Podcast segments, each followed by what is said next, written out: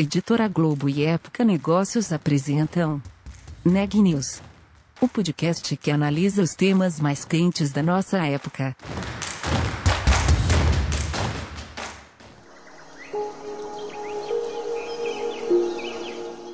Este episódio faz parte de Um Só Planeta, maior movimento editorial brasileiro para promover práticas sustentáveis, em parceria com Ambipar, Braskem, Endi e Natura Acesse, informe-se, atue. Não existe planeta B. Um só planeta.globo.com.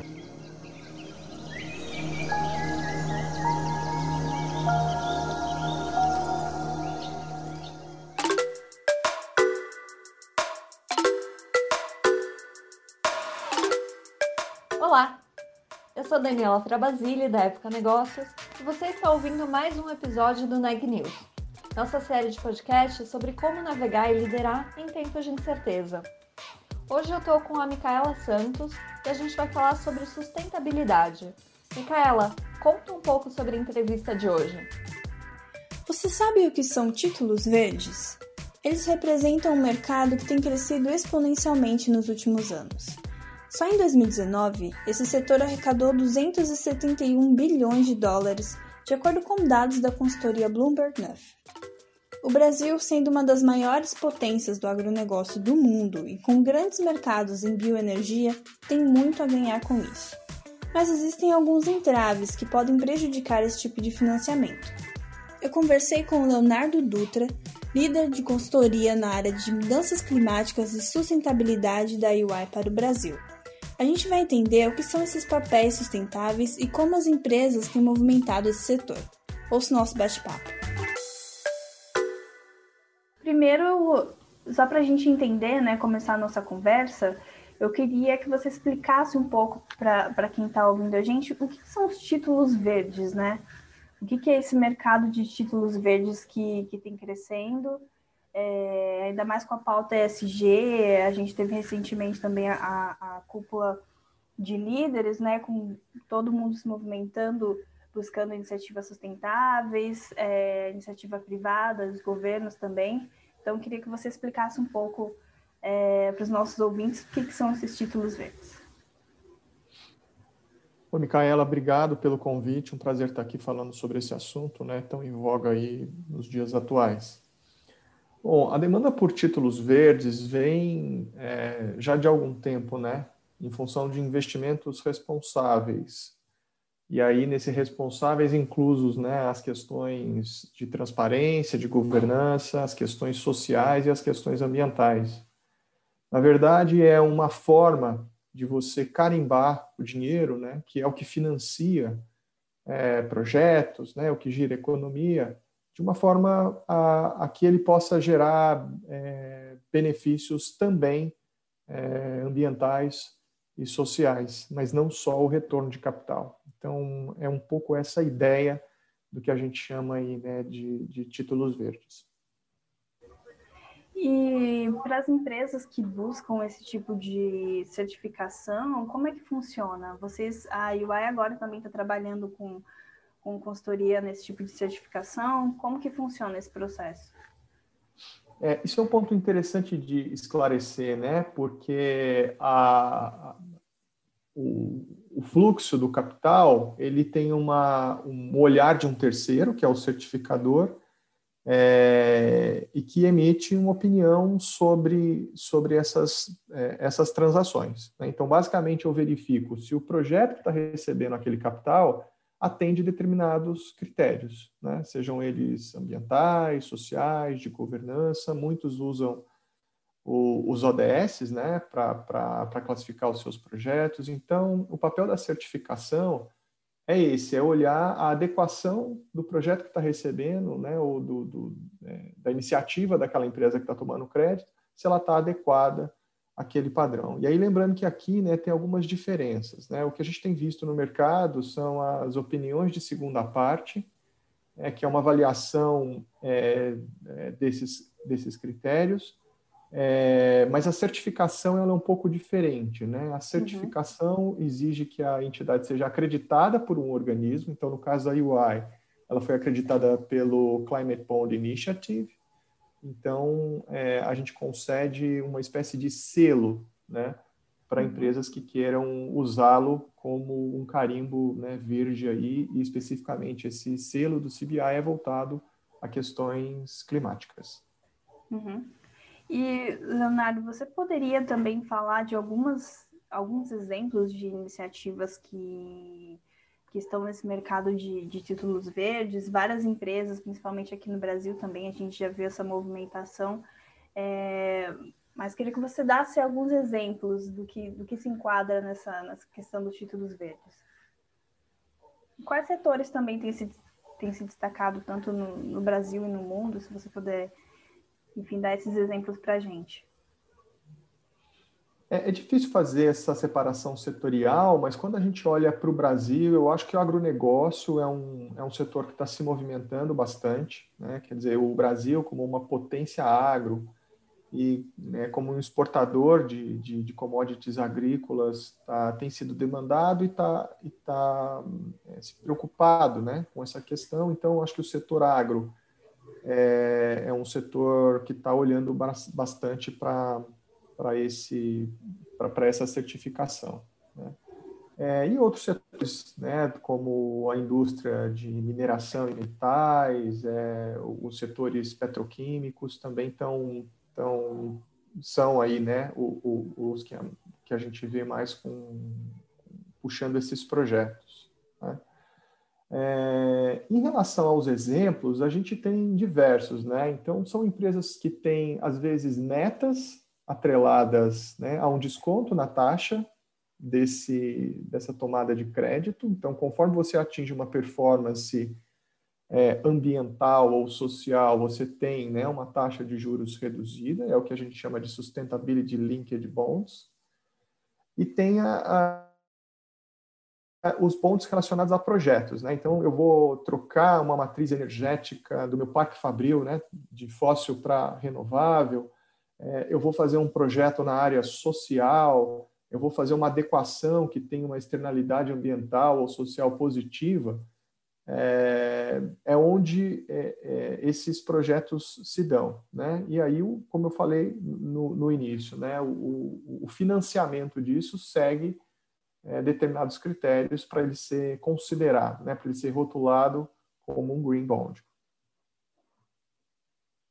Agora, Leonardo, tem uma questão também é, que a imagem do a imagem ambiental do Brasil não não está das melhores, né? A gente tem visto aí também a, a repercussão da cúpula de líderes, é, a posição do presidente Jair Bolsonaro em relação as, ao, ao, desmatamento, enfim, o Brasil prometeu é, ampliar as metas de, de, combate ao desmatamento e tudo mais. É, de que maneira isso pode, essa questão pode prejudicar, assim, os investimentos internacionais, né, no Brasil, nesse mercado de títulos verdes, e o que, que falta para o Brasil, né, se preparar para que esse mercado cresça aqui? Bom, as controvérsias é, que o Brasil sofre em relação às questões ambientais nem sempre são expostas de uma maneira, é, como é que eu posso dizer, tecnicamente adequadas, né? E obviamente que o Brasil tem sim muitos desafios é, e o principal deles é realmente a preservação do bioma amazônico. Por outro lado, é, um grande desafio, né?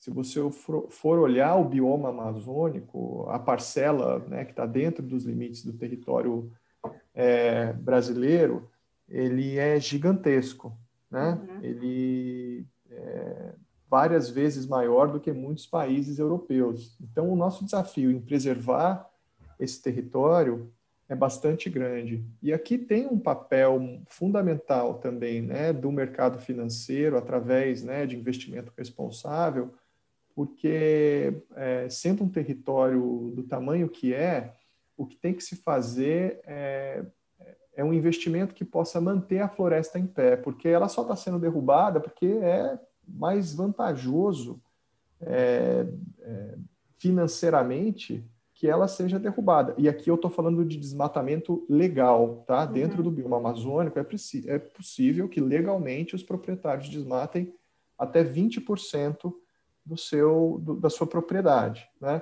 Então, a gente tem que fazer com que essas árvores continuem em pé é, num modelo de negócio que seja rentável. Então, acho que esse é o primeiro desafio. Né?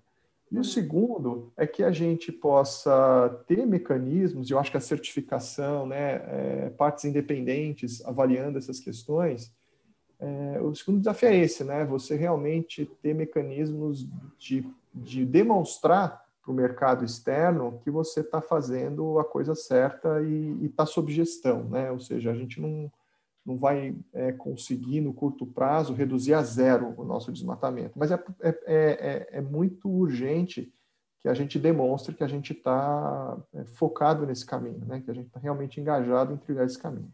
Uhum.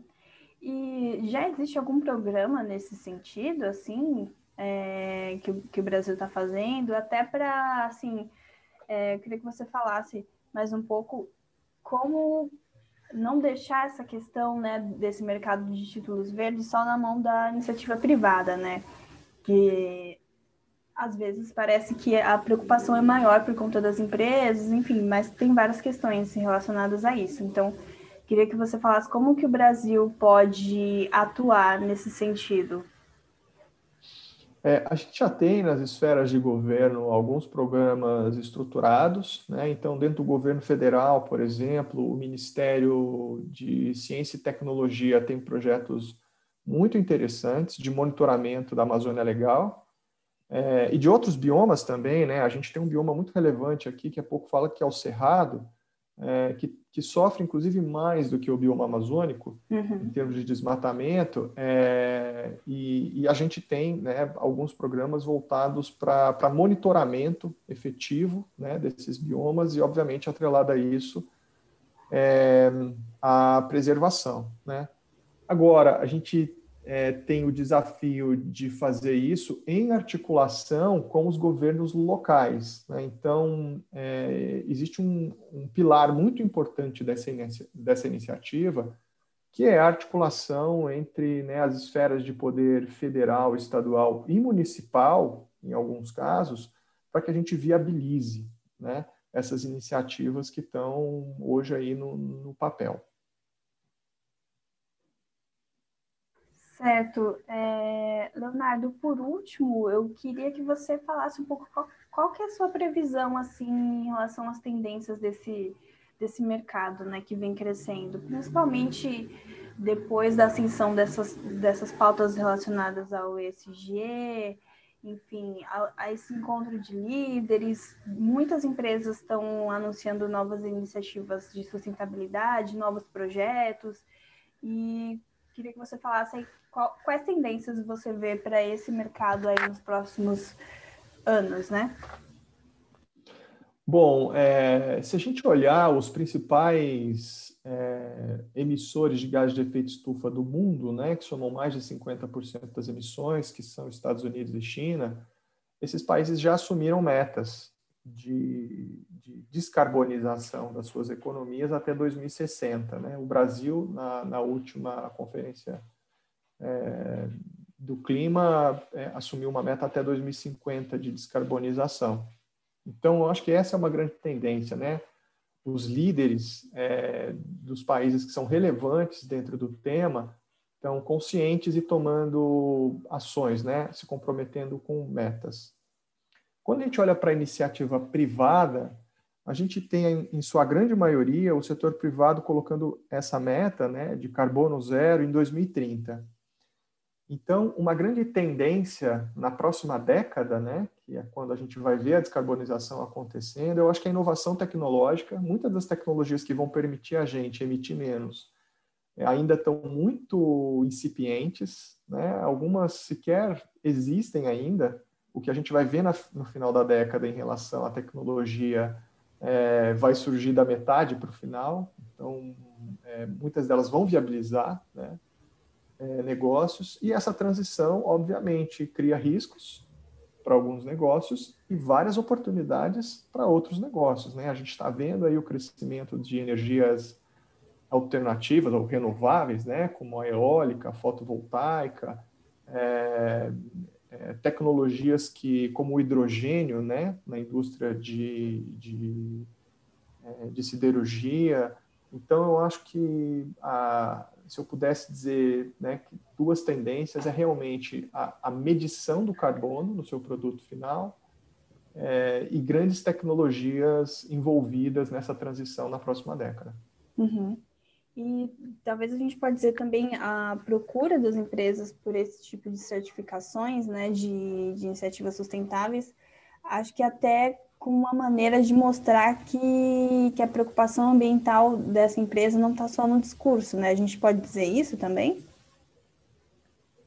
Sim, Aliás, muito da crítica que a gente ouve no mercado em relação às metas de 2030 na esfera privada, de 2050, 60 na, né, nas esferas de governo, é, muito da crítica que a gente ouve está centrada no fato de que elas estão muito longe, né? Ou seja, a uhum. pessoa que está se comprometendo né, com aquilo provavelmente não vai estar responsável pela entrega dessa meta, porque ela é de muito longo prazo. Então, uhum. o que está se vendo é o desdobramento dessas metas no agora, né, num momento de mais curto prazo. E aí eu acho que sim entra o papel né, da, da certificação, da opinião independente em relação ao que as empresas estão fazendo, porque a gente precisa de algum mecanismo que as partes é, se protejam contra o greenwashing. Né? Hoje, uhum é, o que se fala muito em relação às questões ambientais é o greenwashing, o que as empresas estão de fato fazendo para ter resultados efetivos nesse prazo e não somente discurso. Então, dentro desse contexto, sim,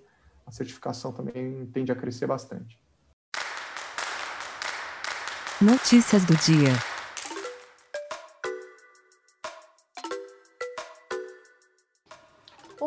Ministério da Saúde começa a enviar aos estados, a partir desta quinta-feira, dia 13 de maio, um novo lote de 5,7 milhões de doses de vacina contra a Covid-19.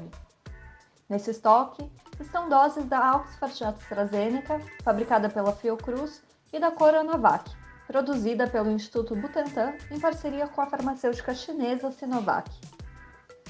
Essa remessa é destinada para a segunda dose de trabalhadores da saúde com faixas etárias de entre 65 a 69 anos e de 85 a 89 anos, além de povos indígenas, ribeirinhos e comunidades quilombolas e pessoas com deficiência permanente. O Ministério da Saúde orienta as pessoas para tomarem a segunda dose, mesmo que tenham ultrapassado o tempo indicado. Uma carta publicada na revista científica The Lancet critica a falta de transparência em relação aos dados da terceira fase de testes da vacina russa Sputnik V, financiada pelo Fundo Russo de Investimento Direto. O texto é assinado por nove pesquisadores de universidades da Holanda, Itália, França, Estados Unidos e da Rússia. Os cientistas falam que o acesso aos dados da pesquisa é restrito e que há erros aparentes e inconsistências numéricas nos resultados do estudo de fase 3 do imunizante. Nas últimas 24 horas, o Brasil registrou 2.383 mortes em decorrência da Covid-19. No mesmo período, foram registrados 74.592 casos confirmados da doença. Desde o início da pandemia, o Brasil já teve 15.433.989 casos de Covid-19 o número de óbitos é de 430.417, o que nos dá uma taxa de letalidade de 2,8%. Os dados são do último boletim do Conselho Nacional de Secretários de Saúde. Na frente da vacinação, 37.197.671 pessoas receberam ao menos uma dose de vacinas contra a Covid-19 o número de pessoas que já receberam a segunda dose é de 18.658.972. O Neg News de hoje fica por aqui. A gente volta amanhã.